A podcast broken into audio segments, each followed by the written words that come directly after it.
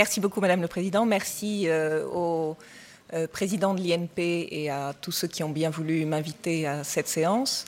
Euh, moi, je viens en tant que praticienne. J'ai abordé de multiples cas de restitution. Je viens donc vous livrer mon expérience. je vais essayer de faire en sorte que vous compreniez bien les enjeux, et euh, comment, les choses sont traitées du côté des affreux avocats, puisque évidemment l'ennemi absolu, c'est l'avocat. Euh, donc je vais aborder la question du côté du marché de l'art, finalement, puisque euh, c'est un peu la conséquence, c'est pour ça que j'ai intitulé mon intervention L'incidence sur le marché de l'art de la restitution des biens spoliés pendant la Deuxième Guerre mondiale. finalement, moi j'interviens quand le problème ressurgit. C'est-à-dire que quelqu'un qui a euh, eu, ou dont les ancêtres ont eu un tableau qui leur appartenait, qui le retrouve d'une manière ou d'une autre sur le marché de l'art, et j'inclus dans le marché de l'art, euh, un petit peu à dessein, euh, les musées. Les musées sont des intervenants du marché de l'art, même si ce sont des institutions publiques en France pour la plupart. Ce sont également des, des, intervenants du marché de l'art, puisque les musées acquièrent des œuvres et en ont acquises depuis la fin de la guerre. Et ça, c'est important de, le retenir. Euh, donc, moi, j'interviens en général, euh, justement, lorsqu'il va falloir euh, appeler la direction ou le service des musées de France, lorsqu'il s'agit d'une œuvre qui est conservée par un musée. et donc, dans mon expérience, qui est vieille d'une presque une vingtaine d'années maintenant, euh, j'ai pu voir un petit peu l'évolution euh, des choses. On vous a expliqué euh, dans les interventions précédentes un petit peu le, cheminement de, ce problème depuis, depuis la fin de la Deuxième Guerre mondiale, lorsqu'on a retrouvé dans ces collecting points minés des centaines de milliers d'œuvres et qu'on a essayé de réparer ce qui avait été fait, c'est-à-dire de renvoyer vers les états d'origine les œuvres qu'on trouvait dans ces collecting points et euh, qu'on a essayé d'en restituer euh, euh, ce qui a pu être restitué. Alors, je reviens, je reviens quand même un tout petit peu sur l'histoire pour que vous compreniez d'où vient ce, problème qui nous occupe aujourd'hui. D'abord, on vous a parlé des, des œuvres d'art dégénérées. et avant ça, même, il faut savoir que le problème des biens culturels faisait partie de la politique nazie que Hitler était très préoccupé par euh, euh, la reconstitution d'un patrimoine culturel arien. il a fait établir une liste d'environ 2000 œuvres, le rapport Kummel, qui était destiné à récupérer sur les territoires qu'il allait conquérir ou qu'il allait occuper les œuvres qu'il considérait comme devant faire partie de son musée idéal à Linz. Et puis, il y avait les œuvres qui étaient bannies, et ça, c'était les œuvres d'art dégénéré. Et ce qui est amusant simplement à signaler, c'est qu'une exposition est donc organisée euh, en 1937 à Munich et euh, qui regroupe les œuvres d'art dégénérées qui ont été confisquées aux musées allemands eux-mêmes, ce qui va poser un problème lorsqu'on en trouvera dans cette fameuse collection Gurlitt. Donc ces œuvres ont été confisquées dans les musées allemands, elles ont été euh, confisquées aux collectionneurs allemands, juifs, et puis, euh, elles ont été exposées euh, dans ce musée à Munich. Et c'est resté dans l'histoire euh, l'exposition d'art moderne la plus fréquentée. Il y a eu 3 millions de visiteurs. Ces œuvres d'art dégénérées vont circuler sur le marché puisque assez rapidement les nazis vont s'apercevoir qu'elles ont un intérêt, c'est un intérêt financier. Et donc, euh, une des portes de sortie pour euh, ces œuvres va être euh, la maison d'enchères Fischer à Lucerne. Et Corinne Bouchou, la sénatrice Corinne Bouchou, vous a parlé des États-Unis tout à l'heure. Eh bien, les Américains ont, ont beaucoup acheté dans les ventes aux enchères d'art dégénéré qui ont été organisées par la maison Fischer jusqu'en 1939 à Lucerne. Et puis là, simplement pour euh, compléter un tout petit peu ce qui a été dit euh, auparavant, je vous présente une salle, euh, la salle des martyrs, toujours avec ses œuvres d'art dégénéré, puisque dans les confiscations qui sont menées par Rosenberg en France et qui sont regroupées au musée du jeu de paume, qui est la véritable gare de triage de toutes ces œuvres, eh bien, il y a aussi des œuvres d'art dégénéré, puisque dans les collections qui sont pillées se trouvent aussi des œuvres d'art moderne, et euh, elles étaient pudiquement cachées dans la salle des martyrs au jeu de paume, et euh, cette photo a permis d'identifier un certain nombre euh, d'œuvres et d'en localiser certaines. Voilà, là vous avez typiquement une une scène qui s'est déroulée à plusieurs reprises. On présente euh, un tableau à Göring et à Hitler. Euh, Göring était là plus souvent qu'Hitler. Il a pu faire son marché, il a pu remplir sa maison de Karinhal et, et toutes ces œuvres pillées ont circulé énormément et c'est la raison pour laquelle aujourd'hui les choses sont si compliquées. Simplement pour euh, rendre hommage à Rose Valland, voilà une photo de Rose Valland avec son, uniforme de capitaine des beaux-arts. Et j'en viens au cœur de mon sujet, c'est-à-dire la méthode, puisque ce matin on est préoccupé par les méthodes. Euh, moi, je vais vous présenter la méthode que j'ai empiriquement euh, mise en œuvre pour récupérer des tableaux pour les familles que je représente. Alors, ce tableau de Tiepolo, Alexandre Compaspe chez le, peintre Appel est, un, le premier tableau que j'ai récupéré. C'est une histoire qui va ouvrir des champs importants, euh, en tout cas en France, et qui, pour ma part, m'a fait découvrir euh, ce qu'était euh, véritablement la spoliation, ce qu'a été la France entre 39 et 44, entre 40 et 44, disons, et ce qu'ont été la manière dont ont été organisées les restitutions après la guerre et jusqu'à nos jours. Euh, cette œuvre appartenait à un Italien installé en France depuis le début du XXe siècle, M. Federico Gentili di Giuseppe, euh, qui avait une collection euh, assez importante de tableaux, italiens, français, XVIIe, XVIIIe essentiellement, de meubles français XVIIIe et de livres, très importante collection de livres, tout ça euh, regroupé dans son appartement à Paris.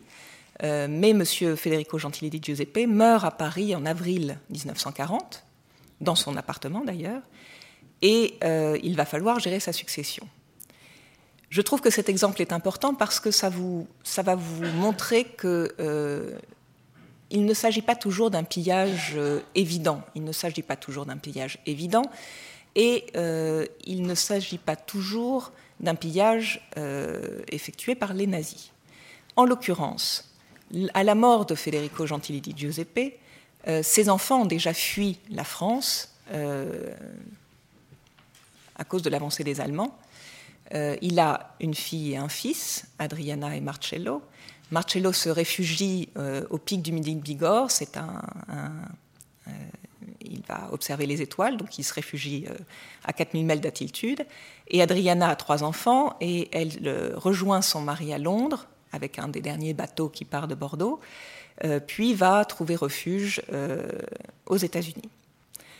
Donc en leur absence, il faut gérer la succession de M. Federico Gentilidi Giuseppe et c'est le tribunal civil de la Seine, donc rien à voir avec les lois anti-juives, apparemment, rien à voir avec les nazis, c'est donc le tribunal civil de la Seine qui va désigner un administrateur provisoire, puisque sur des successions qu'on va là euh, appeler vacantes, puisque les, héritiers ne sont pas là pour la gérer euh, directement, euh, sur une succession vacante, on nomme un administrateur provisoire.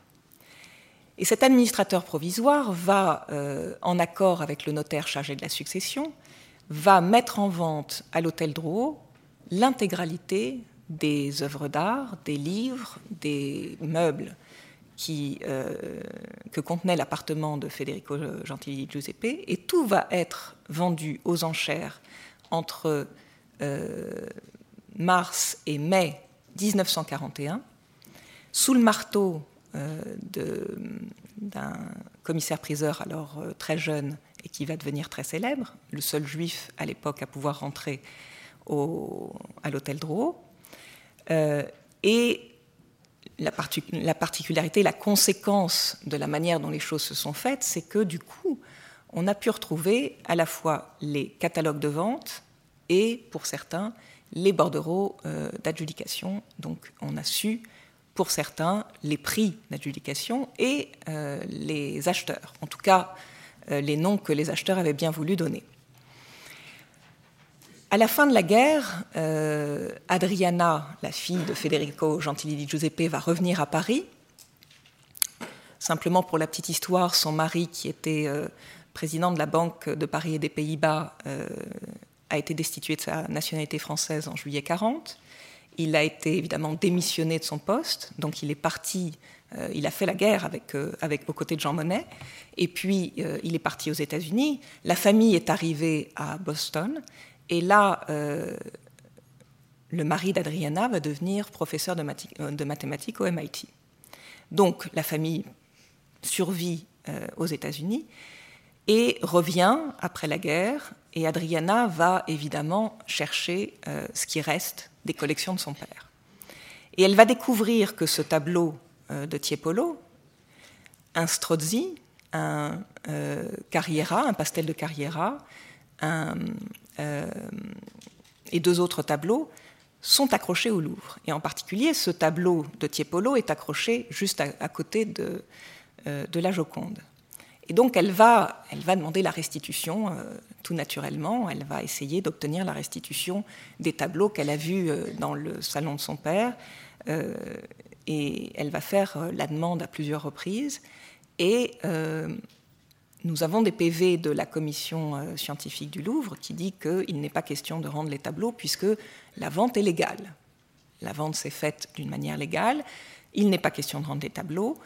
Euh, quand j'ai euh, rencontré cette famille en 1995, euh, ben, petit à petit, j'ai compris comment les choses se passaient. Donc, j'ai demandé aux archives du MAE, dont on vous a parlé tout à l'heure, et qui à l'époque étaient gardées par la conservatrice qui s'appelait Marie Hamon, j'ai demandé le dossier qui concernait toute cette collection, et j'imaginais pouvoir avoir accès aux archives. Ça n'a pas été vraiment le cas. C'est Marie Hamon qui a photocopié euh, ce qu'elle a bien voulu photocopier, qui m'a envoyé un dossier, mais il y avait déjà beaucoup de choses dans ce dossier. Et notamment tous les échanges de courriers entre Adriana et euh, l'administration, euh, qui pour une part souhaitait restituer les tableaux, mais qui pour une autre part, qui l'a emporté, n'a pas souhaité restituer les tableaux au motif que la vente était légale. Et Adriana, un peu désespérée, va, euh, dans les années 60, écrire au Louvre en disant, écoutez, euh, simplement par, euh, par humanité, laissez-moi les tableaux, je les accrocherai dans mon salon et ils vous, ils vous seront retournés à mon décès, ce qui n'a pas été accepté. Donc moi, je prends en charge ce dossier dans les années, à la fin des années 90, en 95-96, et puis c'est un peu l'époque de la résurgence euh, des, problèmes de restitution, puisque pour revenir un petit peu en arrière, on a une période de restitution dans l'immédiate après-guerre qui vous a été largement décrite, une période de silence entre 51 et 2000, il y a à peine une trentaine de tableaux qui sont restitués. Et puis en 1995, le discours du président Chirac, le discours du Veldiv, qui tout d'un coup, et là je viens en juriste, hein, euh, vous, faire part de, l'importance de ce discours, alors que le général de Gaulle avait estimé que le gouvernement de Vichy n'était qu'une parenthèse dans l'histoire de la République, euh, le président Chirac, lui, va dire que euh, la France a une dette imprescriptible. Et ça va changer quand même beaucoup les choses. Donc après ce discours du Veldiv, le livre de Hector Feliciano, Le musée disparu, qui va réveiller les consciences également, la chute du mur de Berlin, euh, l'accès de plus en plus facile aux archives et la, mise en place de la commission Matteoli, tout ça va créer un climat qui va changer un peu la perspective et euh, la façon dont euh, les choses vont être examinées. Euh, une exposition est organisée euh, à l'initiative du ministre de la Culture de l'époque, euh, Douste Blasi, des MNR dans cinq musées français. et naturellement, les, tableaux Gentilly, de par leur itinéraire, sont des MNR, c'est-à-dire qu'ils ont été vendus à Paris, effectivement, mais ils ont été achetés en général achetés immédiatement ou rachetés après à des intermédiaires par des Allemands, et donc ils ont été retrouvés dans des collecting points en Allemagne. Ils sont retournés en France sous la cote, enfin ils sont retournés en France d'abord avec les 61 000 euh, objets dont on vous a parlé tout à l'heure, et puis ils ont été choisis par la commission de choix euh, qui va euh, trier les, œuvres qui restent et garder pour, sur différents critères les 2000 œuvres qui vont être classées MNR. Et donc, les cinq tableaux dont je vous parle sont tous des MNR. Ce qui déjà, juridiquement, va avoir une incidence très importante puisque le Louvre avait refusé de restituer les tableaux à Adriana au motif que la vente était légale, mais le fait que ces tableaux soient MNR a euh, une, conséquence très importante qui est que les musées français ne peuvent pas en être propriétaires. Ils en sont dépositaires à titre précaire, mais ils n'en sont pas propriétaires. Et puis, euh, ce qui va être très important dans, mes découvertes historiques, en quelque sorte, c'est que euh, en janvier 1943, le 5 janvier 1943, les alliés, 17 pays alliés vont se réunir à Londres. Et pour vous dire à quel point euh, le monde était conscient du rapt, comme l'a appelé Lynn Nicolas, gigantesque qui était en cours, ces pays alliés vont euh, rédiger une déclaration solennelle, 5 janvier 1943, donc on est, on est encore euh, très en guerre. Eh bien, ces 17 pays alliés vont rédiger une, euh, une déclaration solennelle dans laquelle ils vont promettre, en quelque sorte, ils vont s'engager à, dès les hostilités terminées, et dans l'espoir évidemment de remporter la victoire, euh, ils vont s'engager à faire en sorte de restituer tout ce qui a été volé. Et tout ce qui a été volé, il est bien précisé dès le 5 janvier 1943 que euh, ces rapts, ces confiscations, ces spoliations euh, peuvent avoir une apparence légale. Et ça, c'est une notion qui est très importante parce qu'on va se rendre compte après que beaucoup de choses se sont faites sous une apparence légale. Et dans ce cadre-là, je dirais que la France a une place un peu spécifique. Euh, la France n'a pas eu besoin des Allemands pour euh, instituer euh, un, corpus de lois antisémites. La France a institué elle-même, sous le régime de Vichy, un corpus de lois antisémites qui va permettre la, dépossession des Juifs d'une manière légale, très organisée, euh, donc, le statut des Juifs euh, du 3 octobre 1940, qui a pour euh, objet de supprimer toute influence juive de l'économie française. C'est le titre de cet ensemble de lois, qui va être complété en juillet 42 et qui va donner lieu à une arianisation à la française d'une manière extrêmement légale à travers le commissariat général aux questions juives, les administrateurs provisoires qui sont sous euh, la houlette du commissariat général aux questions juives, et toute une organisation, euh, tout un processus qui va permettre euh, l'arianisation des biens juifs, que ce soit des entreprises, que ce soit des biens immobiliers, que ce soit des collections de tableaux. Et le boni de liquidation, donc une fois que le processus de vente et d'arianisation aura abouti, le, bonus, le boni de liquidation, l'argent qui restera, sera euh, mis sur un compte à la Caisse des dépôts et consignations au nom du juif. Voilà quelle était la loi. toute, cette, euh, toute, cette, organisation euh, va permettre la constitution d'archives. On en revient encore une fois aux archives, qui sont extrêmement précieuses et qui vont permettre aujourd'hui, enfin depuis euh, la fin de la guerre et depuis surtout la résurgence de ce problème de restitution, qui vont permettre euh, d'utiliser de, des outils euh, qui vont, malgré le temps qui a passé, permettre de connaître une certaine vérité.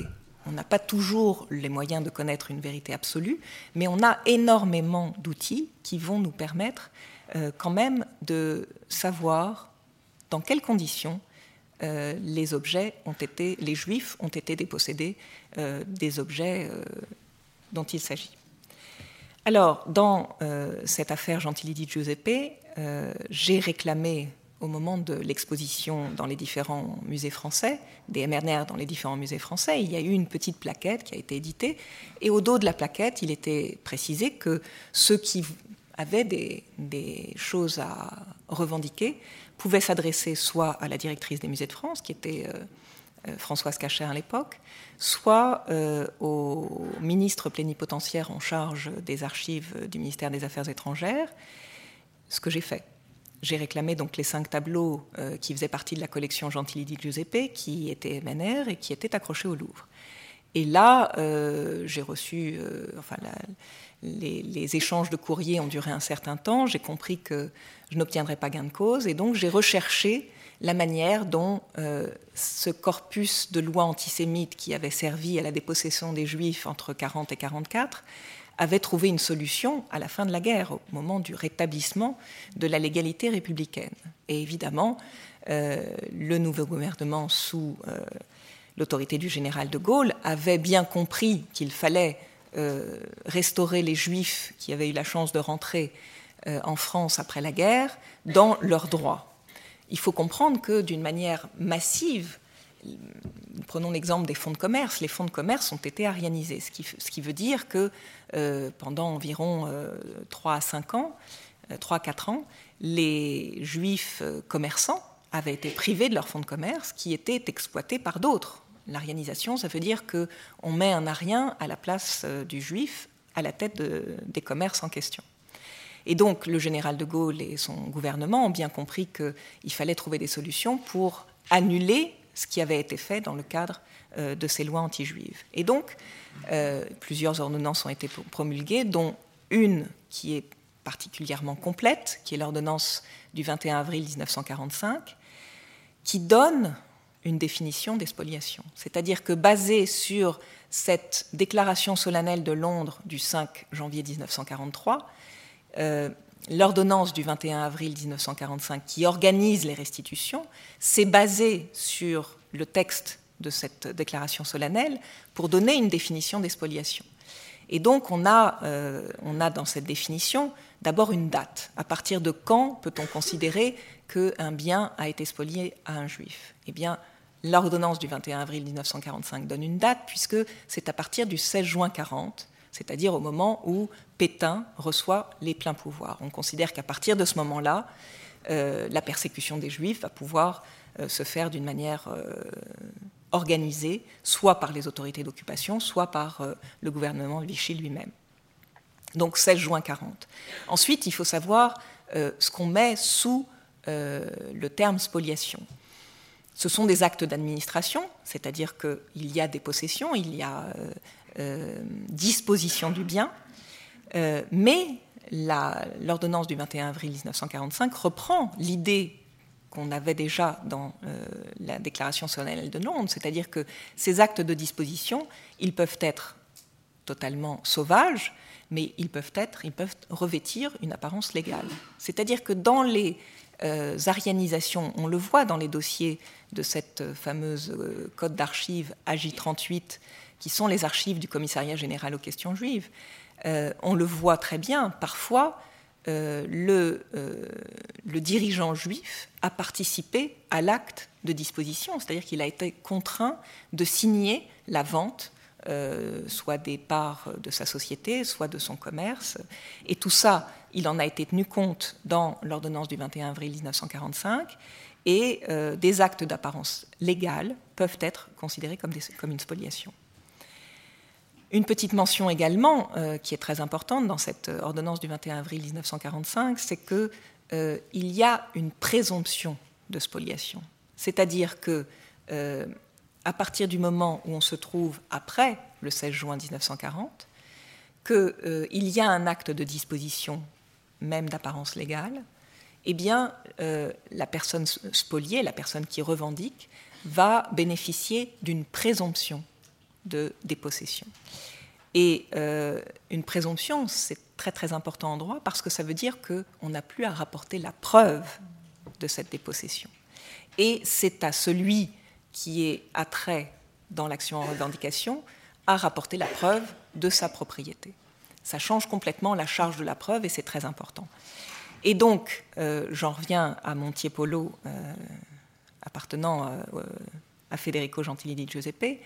N'ayant pas eu de réponse à mes demandes de restitution, eh bien, j'ai vérifié que cette ordonnance du 21 avril 1945 était toujours dans le droit positif et je l'ai utilisée. C'est-à-dire qu'elle organise d'une manière très accélérée la procédure de revendication euh, très accélérée euh, parce qu'elle met cette procédure entre les mains du juge des référés, qui est le juge de l'urgence. Donc le juge des référés va euh, pouvoir statuer, mais il va statuer au fond, alors que normalement le juge des référés ne rend une ordonnance que provisoire. Donc là, le juge des référés va être compétent c'est une compétence donc d'attribution. Il va être compétent pour prononcer les restitutions, pour que les choses aillent très vite, et il a à sa disposition une définition d'espoliation qui va lui permettre, au vu des éléments qui lui sont soumis, de décider si euh, la revendication est fondée ou pas. Je vais donc saisir le juge des référés du tribunal de grande instance de Paris. J'assigne le Louvre, puisque le Louvre est possesseur euh, à ce moment-là des œuvres. Et euh, un problème qui se pose à l'époque, nous sommes en 98, c'est la prescription. Évidemment, euh, l'effet date de 1940. Nous sommes en 1998, la, la, prescription de droit commun est de 30 ans, donc évidemment, on est très loin des 30 ans. Mais là encore, l'ordonnance du 21 avril 1945 a prévu une disposition spéciale qui est que on peut se faire relever de sa forclusion, c'est-à-dire échapper au problème de la prescription, d'une manière qui est plus facile que dans les cas euh, de droit commun. Et donc, il suffit de démontrer qu'on n'a pas été en mesure euh, de demander la restitution, ou bien alors qu'on a été trompé sur euh, le, droit euh, qui pouvait s'appliquer pour être relevé de sa forclusion. Moi, j'avais la possibilité de démontrer que les enfants étaient rentrés assez tardivement après la, la, fin du conflit, que surtout, ils avaient été trompés sur leurs droits puisqu'ils avaient fait la demande de restitution et qu'on leur avait dit que la restitution n'était pas possible puisque la vente était légale. Donc, première chose, relevé de forclusion. La deuxième chose, donc, était de démontrer que euh, ces tableaux vendus euh, à Drouot en 1941 euh, pouvaient être considérés comme spoliés. Et là, euh, devant le, juge des référés, pour vous donner un petit peu l'atmosphère de l'époque, nous sommes donc en 1998, euh, j'ai en face de moi le Louvre, défendu par un grand, grand avocat, un grand ténor du barreau, et euh, nous arrivons dans la salle et le juge des référés, très préoccupé, nous dit, dans cette affaire, il s'agit de patrimoine national.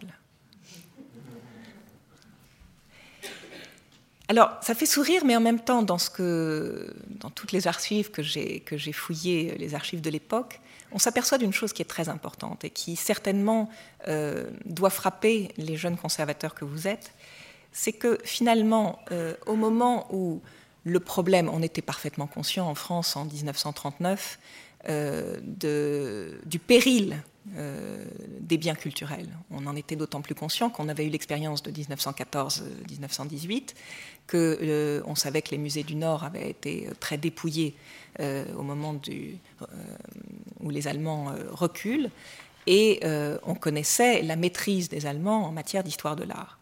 Donc on savait très bien qu'il il existait un véritable péril, sans compter les bombardements, enfin un pays en guerre. Donc à l'époque, Jacques Jaujard, qui dirigeait le Louvre, a eu euh, la conscience de tout ça, une conscience très, très pointue, et a organisé le départ des œuvres euh, du Louvre vers euh, différents châteaux en province, mais pas seulement des œuvres du Louvre, parce qu'à l'époque, des collectionneurs juifs ont compris aussi le péril que courait leur collection et ont parfois confié leur collection à Jacques Jaujard pour qu'elles subissent le même sort que les collections du Louvre. Et puis, en feuilletant les archives, etc., je me suis aperçu que finalement, il a très vite été mis en place une concurrence entre les autorités euh, du gouvernement de Vichy et les autorités allemandes sur l'appréhension de tous ces biens culturels, euh, en particulier les collections juives. Donc, euh, petite parenthèse, simplement pour vous dire que le patrimoine national, ce magistrat n'avait pas totalement tort. Euh, en 1940, on considère que les collections juives font partie du patrimoine national. Donc en première instance, devant le juge des référés, euh, nous plaidons. Mon confrère qui défend euh, le musée du Louvre commence sa plaidoirie en disant En 1940, j'étais au barreau. En effet, il avait prêté serment avant 1940. Et il a témoigné. Et il a témoigné de la façon dont la justice était bien rendue en France en 1940.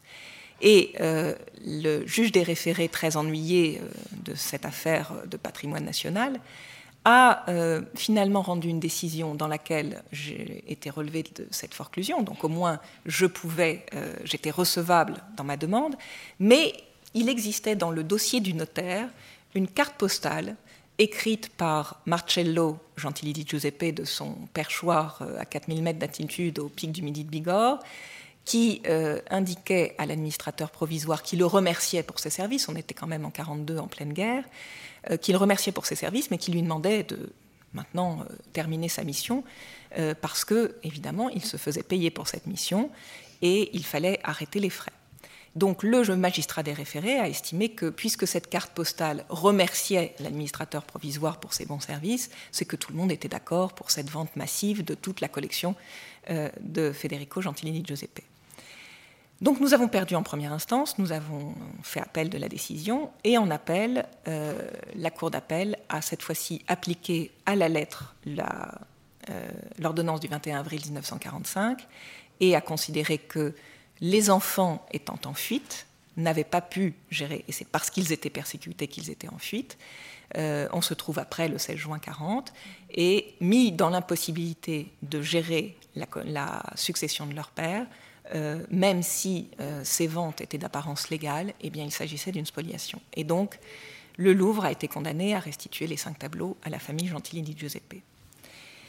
Alors, ça, c'est une affaire judiciaire, c'est un des seuls cas euh, qui a été réglé judiciairement en France. il s'agissait des MNR, donc effectivement, ces tableaux font partie des MNR qui ont été restitués.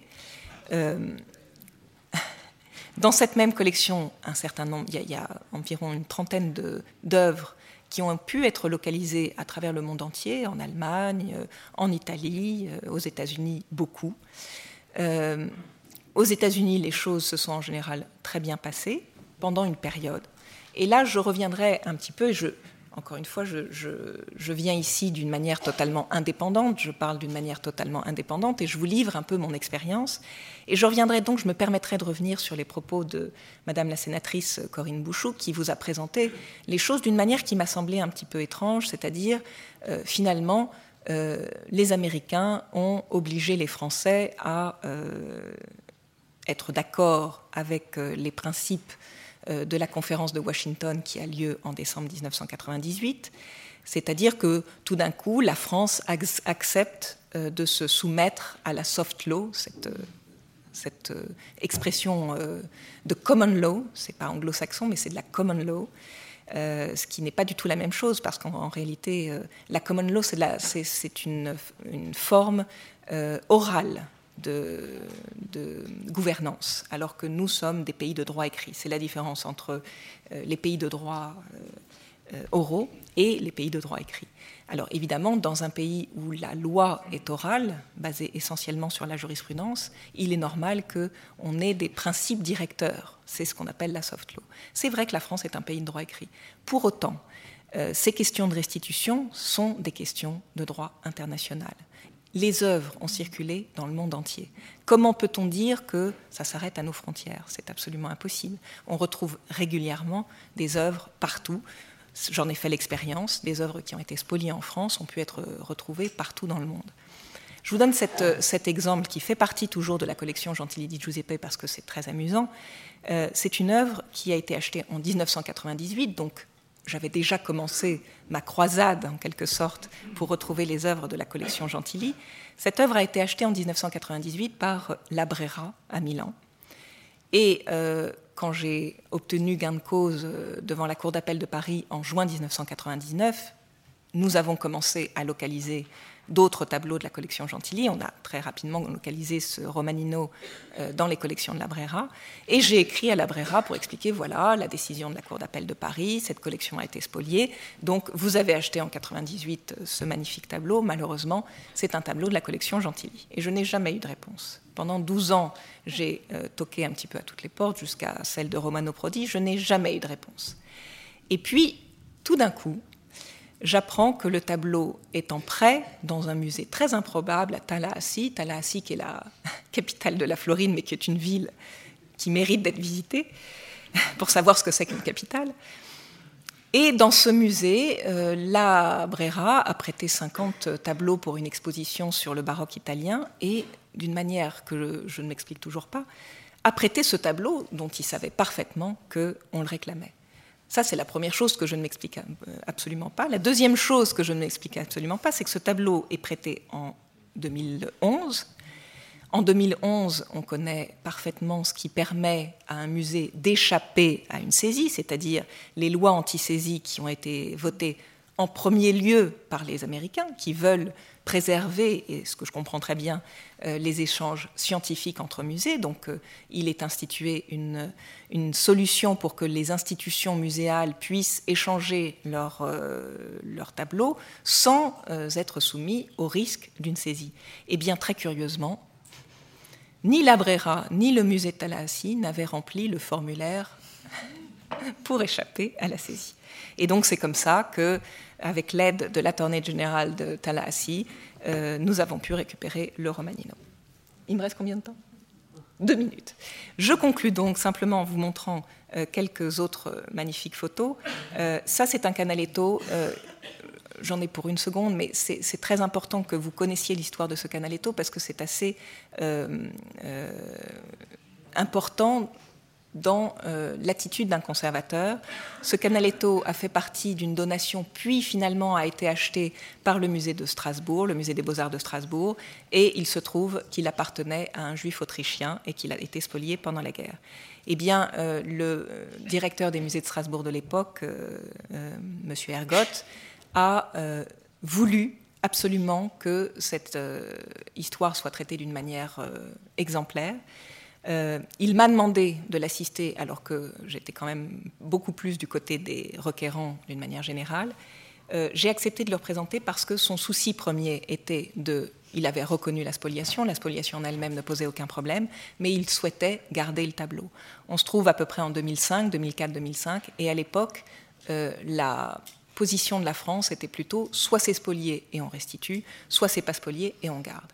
Et là, on a euh, essayé avec euh, Fabrice Ergotte de changer cette position euh, pour le meilleur du musée de Strasbourg d'ailleurs, et on a réussi à convaincre la directrice des musées de France de garder le tableau et d'indemniser la famille. Voilà, je conclus simplement en vous disant que le marché est loin d'être nettoyé du problème des tableaux spoliés, puisque en novembre dernier, euh, ce tableau de la collection Javal a été euh, retrouvé dans la vente de la collection Mellon à New York, et qu'on a pu là encore trouver un accord euh, avec Sotheby's pour que les héritiers Javal soient indemnisés. Merci beaucoup.